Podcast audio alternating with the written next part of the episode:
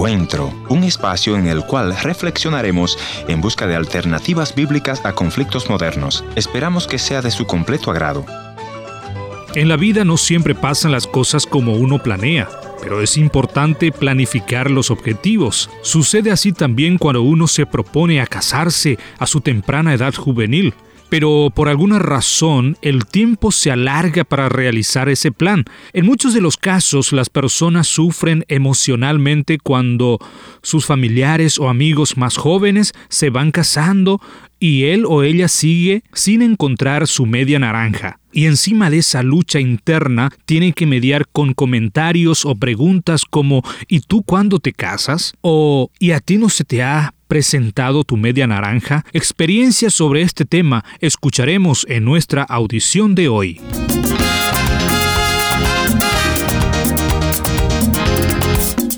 Bienvenidos al encuentro de hoy, soy Heriberto Ayala y hoy quiero compartir contigo la historia de nuestro amigo Efraín, pero antes permítame recordar nuestra dirección en internet www.encuentro.ca. Visítanos allí para encontrar más programas de encuentro y otros recursos que podrán enriquecer tu vida espiritual. Ahora vamos a la historia de hoy. Nos visita un amigo desde México. Bienvenido al encuentro de hoy y vamos a aprovechar su gentileza para que se presente a nuestros oyentes. Mi nombre es Efraín, yo vengo de México. Mi familia, obviamente mis padres, mi hermano y mi hermana, yo soy el menor todos ellos están pues eh, eh, en México, ¿no? Y básicamente yo nací en lo que les decimos cuna cristiana. Recuerdo que impactó mi vida es que cuando yo quería ver alguna caricatura, mi mamá me decía, si quieres ver 30 minutos de tele, tienes que leer 5 capítulos de la Biblia. Y bueno,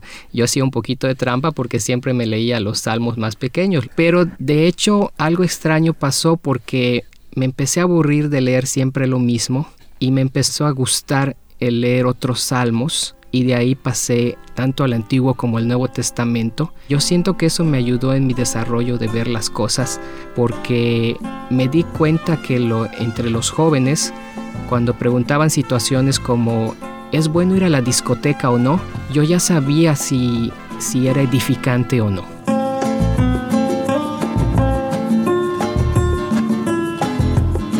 Efraín, me imagino que tú también tenías el sueño, como todo joven, de tener una novia y además de casarse joven y formar una familia.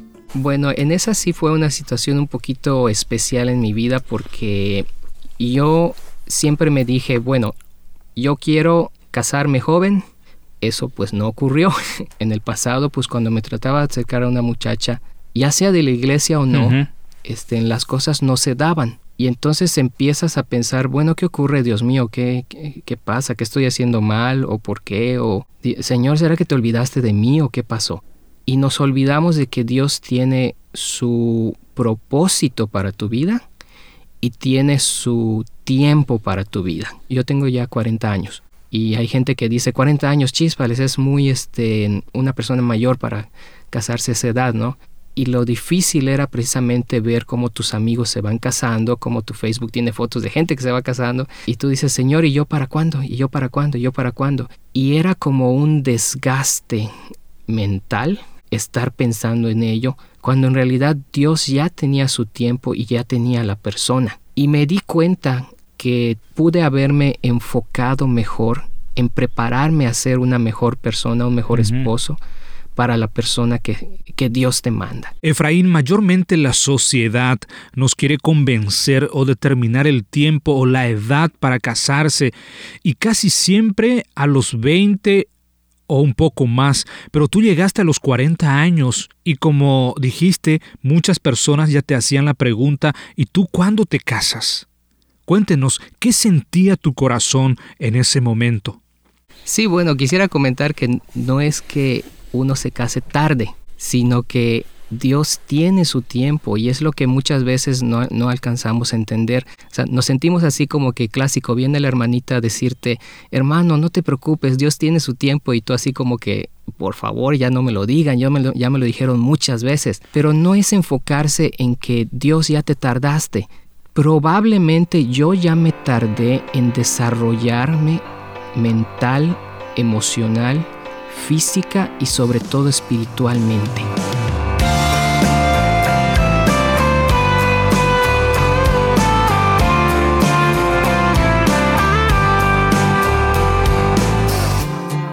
Efraín, antes de la breve pausa hablaste de la preparación mental, emocional, física y espiritualmente para luego casarse.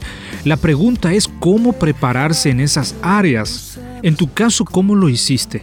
Fíjate lo curioso, ¿no? Porque precisamente yo tuve dos novias y ambas fueron solo de un mes. o sea, un, un, poquito, un poquito extraño, ¿no? Y a veces uno piensa, no, yo me tengo que casar con la muchacha que tiene los mejores ministerios o que es la que actúa más en la iglesia o que sirve más a Dios o que pero no te pones a pensar que también aun a pesar de que una persona tenga ministerios también tiene su carácter, también tiene su, su, su forma de ver la vida a través de la palabra de Dios. En una ocasión un amigo me dijo a modo de broma, dice, bueno, brother, yo te puedo presentar muchas chicas de mi iglesia a ver si hay oportunidad. Y uno como cristiano inmediatamente dice, ¿y son cristianas? Y él me dijo, bueno, brincan, lloran, se caen, gritan, pero de que sean cristianas no te lo podría asegurar. Entonces eh, uno y esa es la cruda realidad, ¿no? Esa es la cruda realidad. Uno tiene que conocer a la persona, conocer este conocer los frutos del Espíritu. Todo eso hay que conocerlo, pero más que nada hay que esperar el tiempo de Dios para saber si tú estás preparado. Porque muchas veces quieres una pareja porque ves que los demás tienen pareja, o quieres una pareja porque tú quieres sentir emociones como el tomar la mano, el beso, el abrazo. Pero ¿qué acerca de cuando los que ya se casaron y ya están de este lado y saben lo que es la vida matrimonial, que es el ser responsable por esa persona, el ayudar a esa persona, el dedicarle tiempo a esa persona, el tener los conocimientos necesarios para un trabajo, una actividad que sea remunerativa, para que tú puedas darle a esa persona, eso no lo vemos. Y entonces eso es lo que Dios dice, ¿no? Si tú vas a una concesionaria de un auto a comprar un auto, no te van a dar un auto nuevo que tiene defectos, porque si de repente esa concesionaria empieza a dar autos que tienen defectos, van a quedar mal. Entonces Dios que te ama tanto no te va a dar algo que no está preparado para ti y obviamente tampoco le va a dar a esa persona si tú no estás preparado para, para esa persona. Entonces lo que uno te tiene que enfocar es cómo me preparo yo espiritualmente, emocionalmente, física, mentalmente, para, cuando esa persona que Dios tiene preparada para mí vaya a llegar. Bendito aquel día medianoche, cuando oré por ti el recuerdo aquí en mi mente, el día que te conocí. Bendito los testigos que observaron cuando nos vimos por primera vez. Bendito el sol radiante que salió. Tú me estabas diciendo fuera de micrófono, Efraín, si yo me hubiera casado antes, hubiera estado hoy divorciado.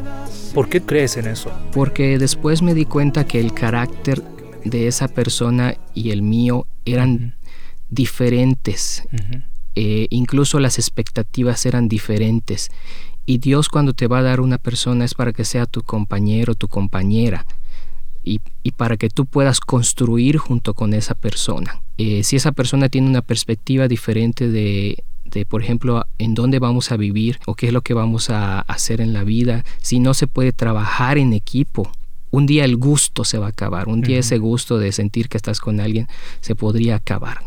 Entonces las personalidades eran diferentes e incluso tiene uno que fijarse si las metas en cuanto a cómo servir a Cristo este, son, en cuanto al llamado. En cuanto al llamado. Me doy cuenta que Dios tenía su tiempo porque si yo me hubiera casado antes, yo no estaría aquí en Canadá. ¿Por qué? Porque fue después de que yo terminara con esa pareja que empezamos a pensar junto con mi familia, ¿qué te parecería este, experimentar algo en otro país? Y yo dije, sí, si quisiera. Si me hubiera casado, probablemente yo estaría enfocado más en mi matrimonio con una persona que tal vez tenga diferentes metas de vida y este y tal vez yo no estaría hoy en día acá. Y fíjate lo curioso, que a pesar de que yo estaba aquí en Canadá y la que es mi esposa estaba en México, aún así nos ya nos conocíamos, pero nos empezamos a mandar mensajes y tuvimos prácticamente una relación de distancia. Pero ella ya me conocía en testimonio y yo ya la conocía en ella en testimonio. Amarte es tan fácil como respirar. Estar aquí a tu lado es donde quiero estar. Amarte es tan fácil, es lo natural.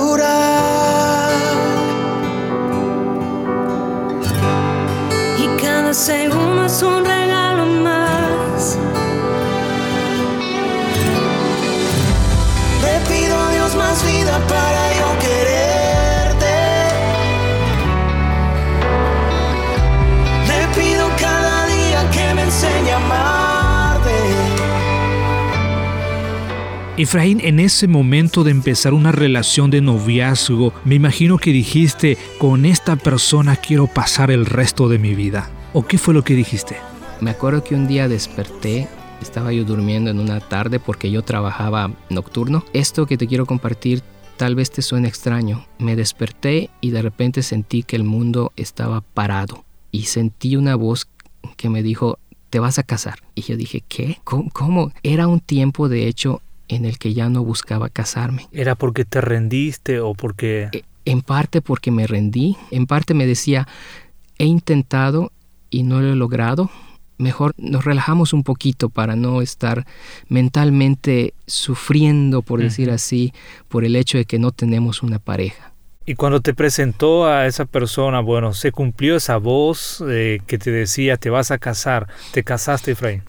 Cuando ya conocí a esa persona y transcurrió el año, sentí que otra voz me dijo, o sea, la, la misma persona, ¿qué pasó que no te has casado? Ya pasó un año y no te has casado. Y entonces fue que dije, ya, ya me tengo que casar. No porque no quisiera, pero era una situación un poquito difícil porque ella estaba en México y yo Ujú. estaba aquí. Y yo tenía que pensar, bueno, ¿cómo coordinar el viaje? ¿Cómo coordinar una boda desde otro país? Y sí, estando tú en Canadá, ella en México. ella en México, difícil, entonces e- ella hizo eh, una buena parte, yo también a través de llamadas telefónicas hi- hice otra buena parte. ujú. ¿no? Ujú.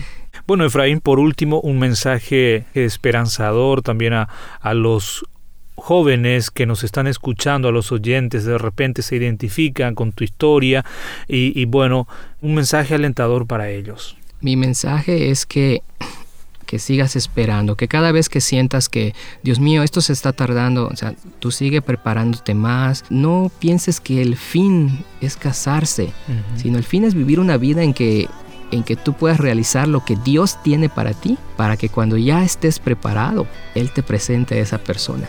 Gracias Efraín por tu tiempo, por venir a compartir con nosotros tu historia aquí en el programa Encuentro. Gracias, muchas gracias.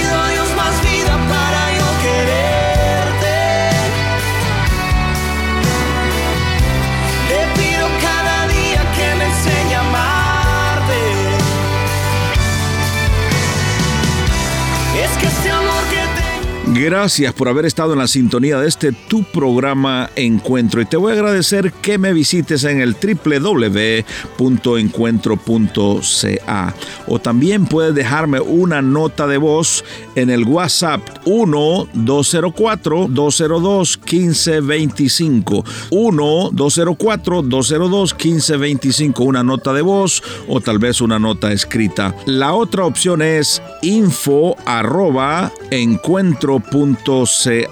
Gracias por sintonizarnos a través de esta radioemisora. Yo soy tu amigo Ernesto Pinto y al despedirme quiero recordarte que Dios te ama y yo también.